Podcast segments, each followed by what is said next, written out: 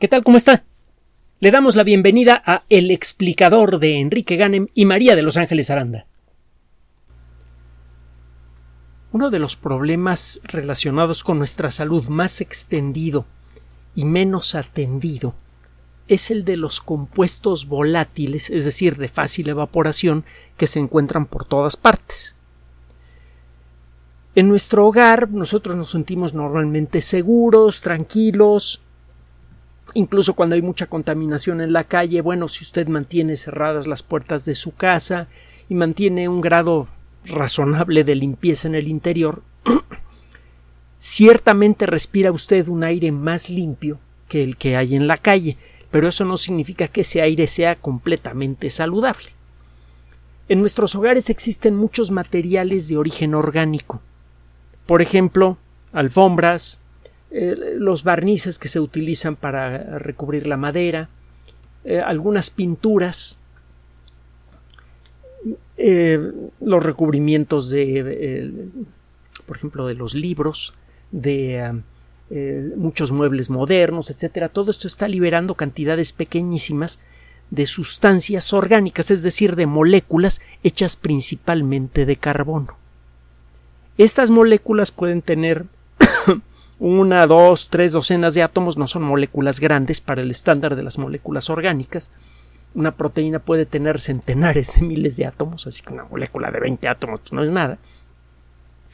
Y eh, en muchos casos estas moléculas parecen ser mm, inocuas, cuando menos en lo que a su efecto en la salud se refiere, su efecto directo, pero hay otras que no de las alfombras, sobre todo eh, las alfombras sintéticas y las alfombras hechas de fibras naturales, pero que han sido, que han recibido ciertos tratamientos para darles color, etcétera, se desprende entre otras cosas formaldehído.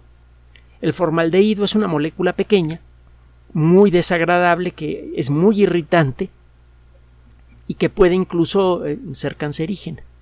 La cantidad de formaldehído que puede liberar una alfombra es pequeña, sobre todo si mantiene usted bien ventilada la habitación, pero bueno, si usted la tiene bien ventilada y afuera está contaminado el aire, pues qué onda, ¿no? Como que no, hace mucho sentido. El ritmo con el que liberan estas sustancias, eh, las cosas que tenemos en la casa, vaya hasta algunas, la ropa sintética, etcétera, aumenta con el calor. Entonces la cantidad de formaldehído que puede y otros compuestos similares que pueden flotar en el aire de una casa puede llegar a ser suficientemente grande como para que el efecto acumulativo al cabo de varios años pueda generar algún daño ligero o, importante en la salud. No sabemos exactamente cuál es el efecto real que tienen este tipo de, de sustancias en la salud humana, pero hay motivos para creer que vaya que conviene evitar la exposición a, estas cosas. Si tratáramos de eliminar todas las sustancias que potencialmente, todos los productos que potencialmente pueden producir formaldehído y otros compuestos similares, pues acabaríamos viviendo de nuevo en la era de las cavernas. Y eso sería mucho peor para nuestra salud. El promedio de vida en la actualidad en muchos países avanzados del mundo anda por los 80 años, México anda por los 70 y tantos, ya vamos para allá. Y ciertamente eso eh, indica que el efecto ligero que tiene el formaldehído y otras sustancias liberadas por las cosas que tenemos en casa, pues eh, no es lo suficientemente grave como para salir gritando en la calle y arrancándonos los cabellos. Y esto es una buena noticia para aquellos de nosotros que no tenemos muchos cabellos que arrancar. El caso es que el eliminar esta pequeña fuente de contaminación podría hacer mucho por nuestra salud a largo plazo. Aunque no generen cáncer, estos compuestos pueden producir irritación en las vías respiratorias, en los ojos, en eh, eh, eh, incluso en la misma piel. Probablemente pueden facilitar en algunos casos el desarrollo de reacciones alérgicas. son cosas que no nos conviene tener en casa. Y hay algo que se puede hacer al respecto, pues mire sí, pero no vale la pena de momento. Resulta que para eliminar este tipo de compuestos, usted eh, eh, puede utilizar un truco muy simple, calentarlos.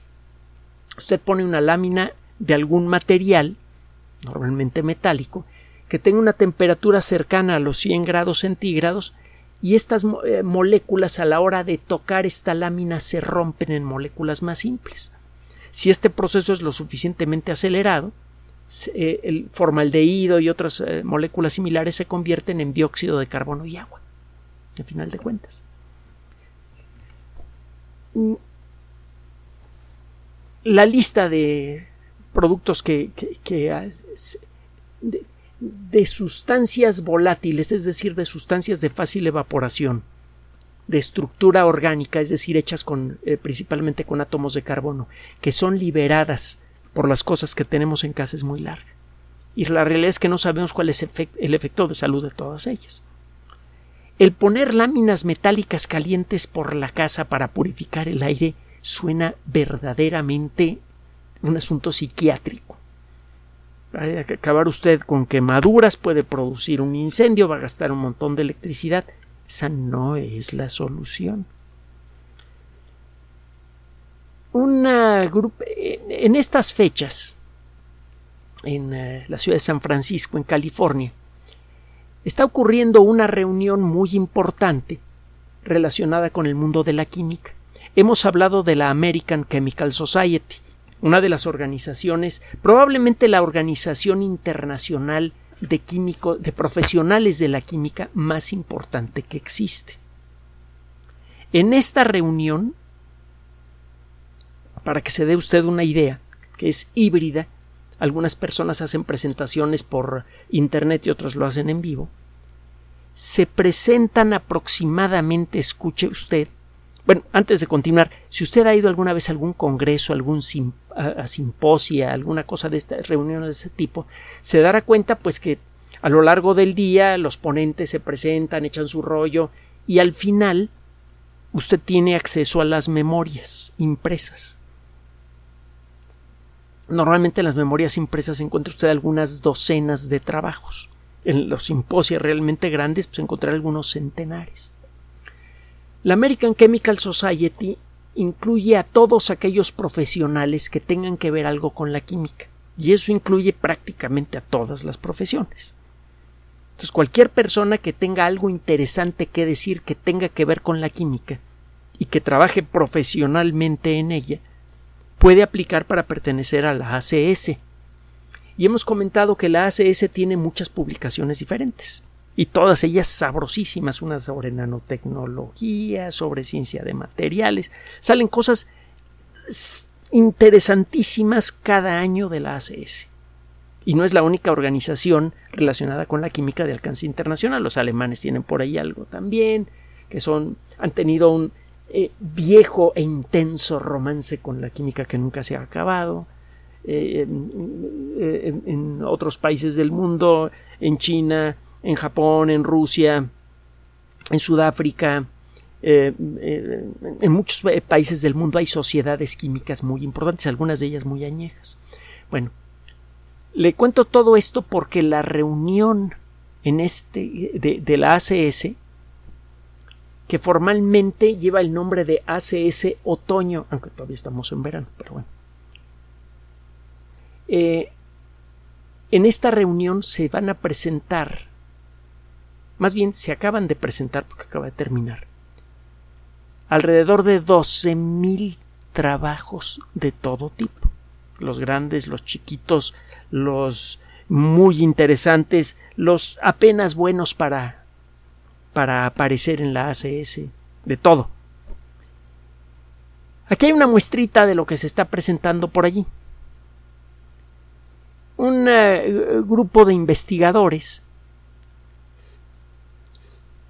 de la Universidad Yonsei de Corea del Sur acaba de presentar un eh, documento en el que describe un material fácil de fabricar, eh, que desde luego ellos tienen eh, la patente, que tiene la capacidad de resolver en muy buena medida este problema y otros más que ahorita le voy a mencionar. Este material se puede eh, colocar fácilmente en el acabado externo, por ejemplo, de una lámpara. A pesar de que la iluminación LED es realmente fabulosa, reducen mucho el costo de la electricidad, disminuye el riesgo de, de accidentes con focos, los focos pueden reventar, pueden producir incendios, pueden producir cortaduras, etc. A pesar de, que son realmente fabulosos, todavía en muchos lugares del mundo se siguen utilizando las lámparas eh, clásicas, las bombillas de vacío, y también se siguen utilizando las lámparas de halógeno. Son ampolletas de vidrio con su eh, filamento interior y hay un vapor que tiene alguno de los elementos que pertenecen a la familia de los halógenos. Se acordará usted del flúor, el cromo, el bromo, el yodo. estos elementos químicos cuando se calientan mucho en un ambiente de baja densidad, baja presión, emiten una luz mucho, muy intensa. Una parte del calor que se pierde en las lámparas normales, en los focos viejos incandescentes, es convertido en luz en las lámparas halógenas. Solo que estas lámparas operan a una temperatura mucho mayor. Si usted toca una lámpara que tiene un foco convencional, puede recibir una quemadura fuerte la cubierta externa de una lámpara puede calentarse a una temperatura de 70-80 grados centígrados, incluso más. Bueno, pues estos investigadores eh, hicieron el experimento de recubrir, eh, recubrir, perdón, perdón, me está ganando la tos, una de estas lámparas con un cartoncito al que le habían puesto encima este material que ellos desarrollaron. ¿A qué no sabe qué hace este material? Al calentarse, con la temperatura que genera una lámpara normal, puede destruir moléculas orgánicas con gran rapidez. No necesita una temperatura demasiado elevada. Los dispositivos mm, anteriores a esto, que pueden destruir el formaldehído del aire, necesitan una temperatura de 100 grados centígrados o más. No se puede acercar a ellos. En cambio, estos materiales operan muy bien, destruyen moléculas orgánicas activamente a temperaturas menores. Por ejemplo, la temperatura que tiene la campana externa, la cubierta externa de una lámpara de escritorio. De hecho, este material es tan eficiente para destruir moléculas orgánicas que incluso el leve calor generado por una lámpara LED y que se transmite a la coraza exterior de una lámpara de escritorio es suficiente para destruir activamente moléculas de este tipo. Así que basta con que prenda usted su lámpara, a la que previamente le puso usted una cubierta de estas, para que la lámpara, además de iluminar su casa, se convierta en una purificadora de aire. Esto de arranque pues está padre porque no tiene usted que voltear su casa de cabeza para eh, poder eh, eliminar activamente eh, lo que está flotando en el aire y que no le gusta a usted que esté allí. Pero además este material puede ser aplicado a la coraza externa de cualquier cosa que se caliente en una casa, en una oficina, en una fábrica. Y esto significa que usted no solamente podría eliminar a los contaminantes inevitables que hay en el interior de su casa, que son producidos por la evaporación inevitable natural de sustancias orgánicas que hay en pinturas, en acabados plásticos, en las cubiertas de, eh, toda clase de cosas, desde cuadernos, libros, eh, barnices de madera, etcétera, etcétera. Esta misma tecnología puede servir para atacar problemas de emisiones contaminantes en grandes fábricas, por ejemplo. El aire de una fábrica puede ser pasado por un ducto que está recubierto con este material y que es calentado sea de manera directa con un calentador o de manera indirecta las máquinas de la fábrica generan calor, usted atrapa ese calor, lo conduce a este tubo no tiene usted que gastar más dinero para generar calor, ya lo está produciendo. Por otro lado, nada más lo conduce hasta este tubo, el tubo se, mantiene permanentemente caliente, está forrado por dentro con estos materiales. Usted con un ventilador simple hace circular continuamente el aire de la fábrica por este tubo y destruye miles y miles de moléculas orgánicas que de otra manera salen al ambiente. Estas moléculas, una vez en la atmósfera de una ciudad, por ejemplo, en contacto con la luz del sol se convierten en fábricas de ozono.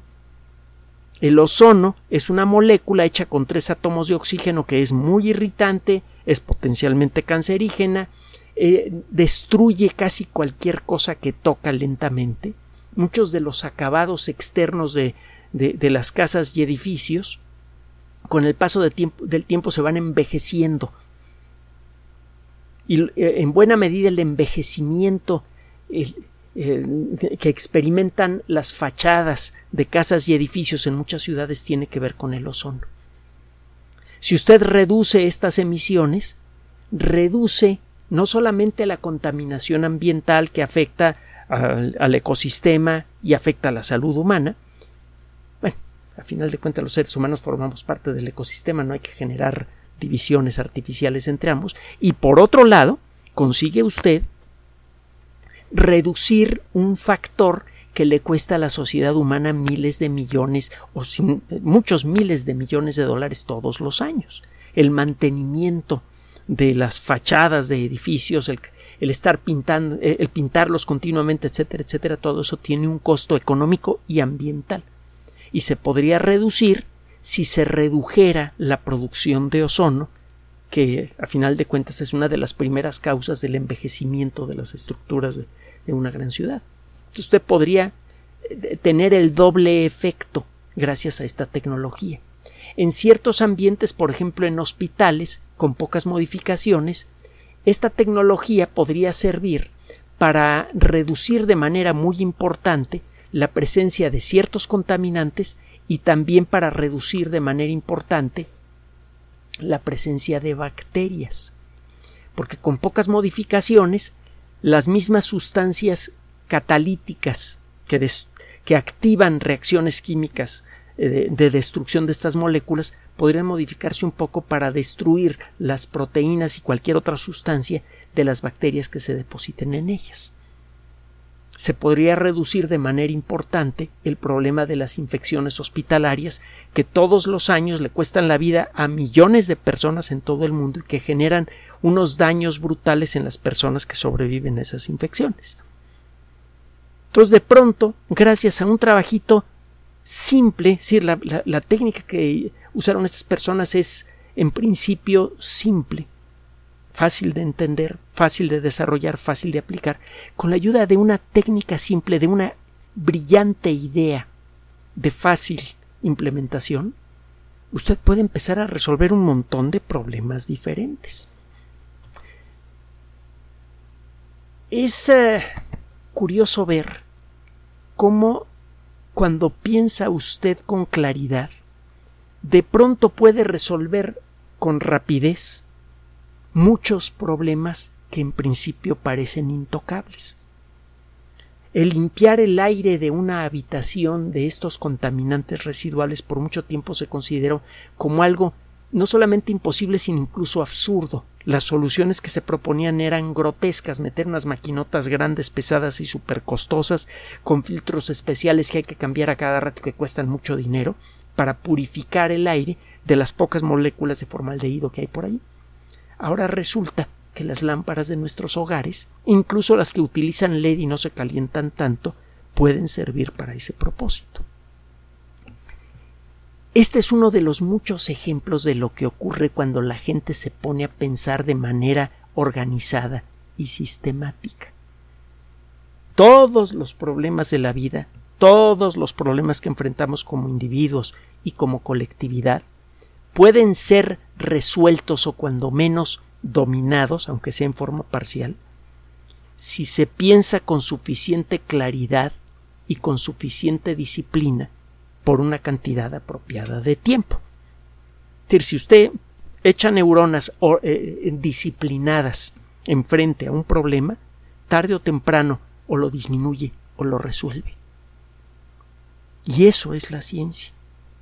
Ese es el, el principal objetivo social de la ciencia, el aumentar la calidad de vida de la sociedad humana. La ciencia es una actividad dirigida al colectivo y así debe quedarse. Cuando la ciencia puede hacer su trabajo, en un intervalo de tiempo muy breve puede generar ideas como esta que pueden mejorar en poco o en mucho la vida de todas las personas del planeta. Gracias por su atención.